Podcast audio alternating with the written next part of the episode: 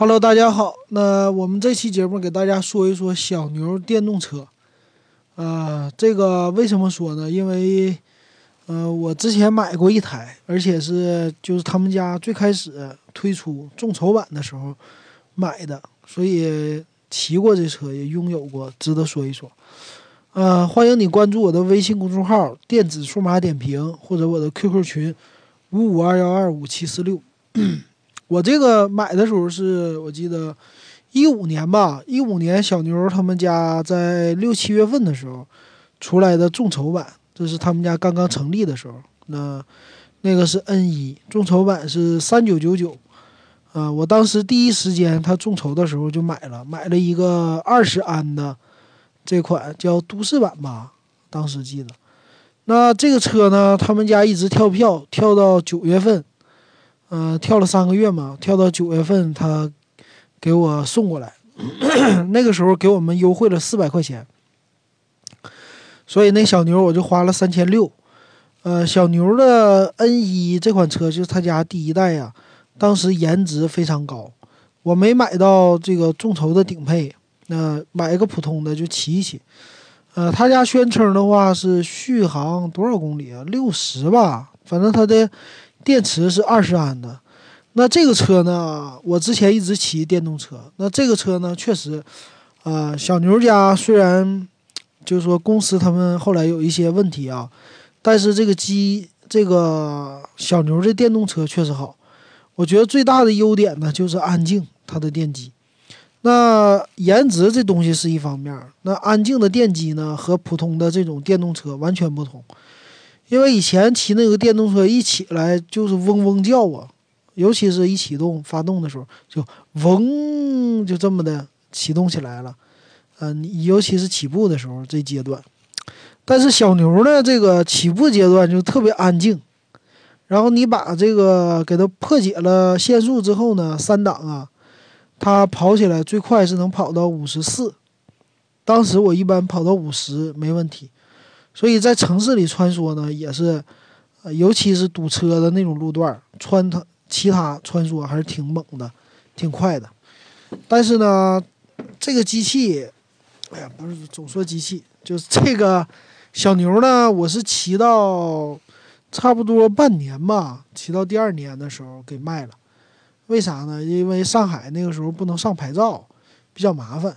还有一个呢，这车中间被偷过一次，所以就看出来这车可能不太适合我了。后来，啊，还有一个原因是我家住六楼，它这个电池比较重。我我家因为是六楼嘛，以前那个电动车呢要充电，我就把它从六楼给它搞个电线顺下去，然后充，不太方便。那有了小牛呢，我是主要为了这锂电池可以拿在楼上充电。一般来说，我就两天可能充一次吧，两三天这样。那充电呢，你要把它的电池拎到楼上，可能也有点重，十多斤的电池，所以每天这么拎还是稍微有一些吃不消的。后来就买车了。那小牛这个整体来说啊，速度啊，续航啊。呃，还有安静程度啊，还有这个颜值啊，都比较高。尤其是它的那个大灯，是吧？它的灯是 LED 的嘛，所以晚上的时候打起来非常亮。然后这个车我买了以后呢，可能骑到哪去都有人问：“哎呀，你这个小牛不错。”嗯，这点还是挺好的。然后它的，因为是用的锂电池，它的整个的座舱也都不错。但是呢，它这个因为是众筹版嘛，所以刚开始的时候出来一些问题。一个就是这个挡板儿，放电池的挡板，它底下呢，第一个就是有个钩，用手一碰就能把它挡板打开，然后你的电池就被人家拿走了。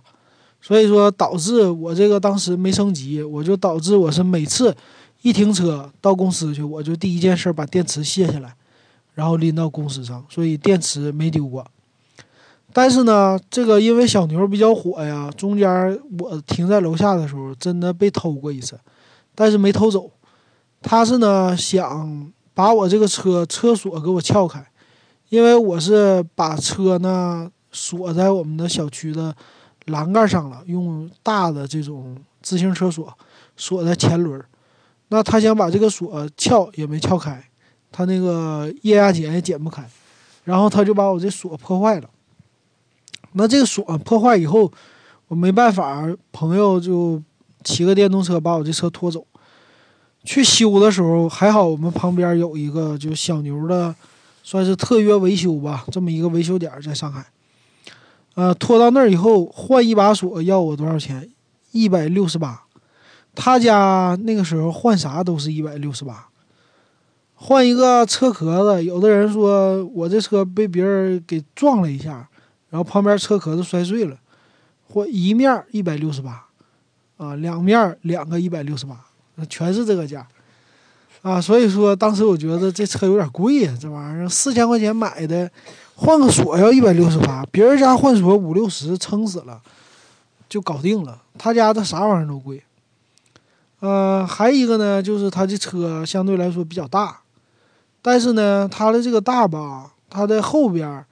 嗯，我们两个人坐呀，两个人坐的时候呢，他那后边还没有挡板然后就当时官方没出嘛，没有挡板的情况下，这个一发动就人容易往后，怕它掉下去。啊，等我修车那天买的挡板一百六十八，呃，气死我了！我说什么买啥都是一百六十八，哎呀，所以这车呢就当时呃。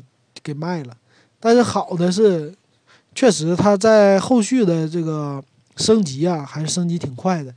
它后来推出了这个牛油宝，牛油宝呢是，嗯，你这车丢了就免费给你赔一台，他送一年的这么一个保险。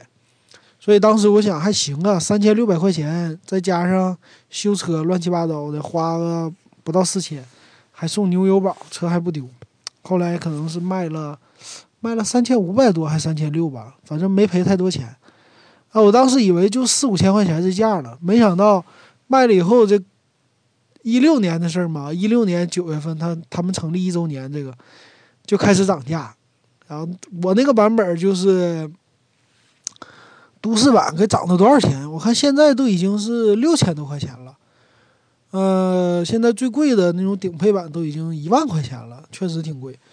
那当时他们家的第一代这东西，A P P 做的也不好，呃，A P P 你基本上总是连不上，然后记录啊，这个也都是漂移，G P S 记录飘的都乱七八糟，不知道飘哪去了，所以当时我是给卖了的。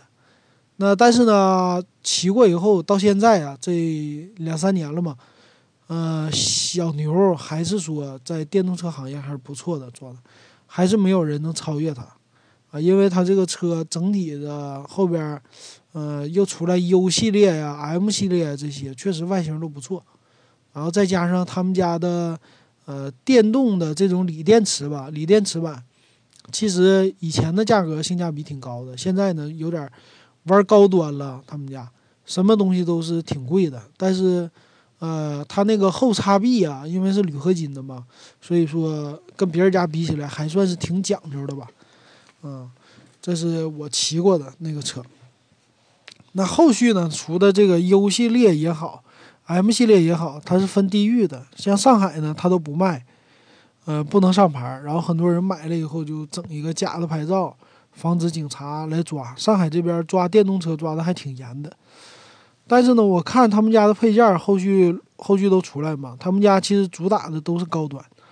呃，现在他卖的那个原装的靠背，我当时买的不是原装靠背啊，他原装靠背现在一百二十七，然后出来个挡风背要两百九十五。我说这挡风背在网上淘宝上可能说它这个设计稍微好一点，挡的地方多，但是也不能卖这么贵啊！你二百九十五，你把那个二去掉，你九十五你都翻倍多少多少倍了？你正常一个挡风背二三十块钱。说你要二十九块五还行，但是他家不能卖这么便宜。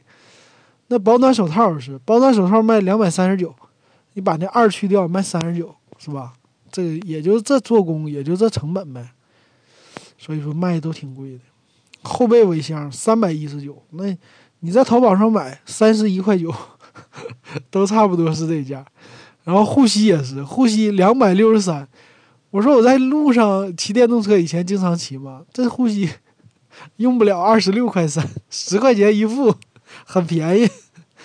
然后这什么载人套件就一个坐垫卖一百五十九，哎呀，我说这十五块九，他基本上都这成本，你知道吗？所以他家玩的都是高端。那当年买这个小牛 N 一的时候，那个修车的也说了，他说我我挺看好这车的，卖电动车的，因为啥呢？这个车吧，啊，他走的高端路线，很多买这车的人都是开宝马、奔驰的，就这么说，嗯，他们不在乎这钱。然后愿意买高端车，主要是要颜值，要这个玩的好，并不在乎价钱，所以他家就高端，所以也看出来印证了他的这个话。后来卖电动车那人，他还真的去开了两家店，开的小牛的这种专卖店，所以看出来小牛现在这种高端呢，确实，呃，大家还是能消费得起，并不是消费不起，但是呢，呃，它的这些服务啊也还是不错，我觉得在。咱们这个电动车行业吧，感觉电动车行业还是走实用路线的，然后高端路线的不太多。现在有一种摩托车型的那个叫什么公司啊，就也挺酷，然后那车也就一万多块钱，也还行，基本上摩托车的价。但是有一些，呃，城市路上法规啊，就不让你电动车上路嘛，尤其这种大排量的，啊，所以还是挺可惜的。但是，嗯，我觉得。这种锂电池的电动车应该大力的推广，因为毕竟那种铅酸电池啊，实在一个是不环保，还有一个就是那种铅酸电池售价也不低了。现在我问问，形状好点的也三四千块钱，所以整体都偏贵，然后铅酸还偏重。我当年用铅酸，我最大是装到六块电池，六块电池装到装完了以后叫多少安来的？四十安还三十安呢？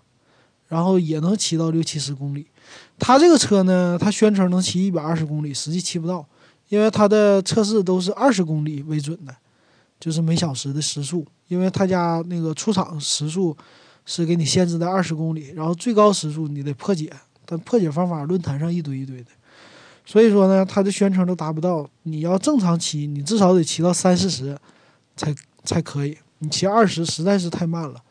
所以说三四十的话，它的续航也就是六七十，呃，就这样了。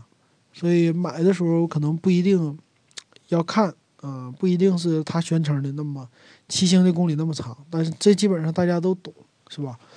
所以你要是那个城市不怎么管，然后觉得要这个锂电这种感觉，可能说买小牛还好一些。然后上下班骑。也确实，因为锂电的这个放电呢还是比较稳定的，充电也是比较方便的，拿到公司就充，所以买一个这种，呃，价格比较低的也是够的。嗯，你一般你城市又骑不了那么远，是吧？一天来回多的话三十公里，呃，再多点一天五十公里根本就用不上，是吧？所以一天一充还是不错的，就不用买那么多的，不用买那么高配。然后买这个呢，你基本上就得考虑维修。那将来维修这费用确实够高的，所以你得把这个钱考虑进去。好的，那这就是我给大家这期说的吧，小牛的电动车。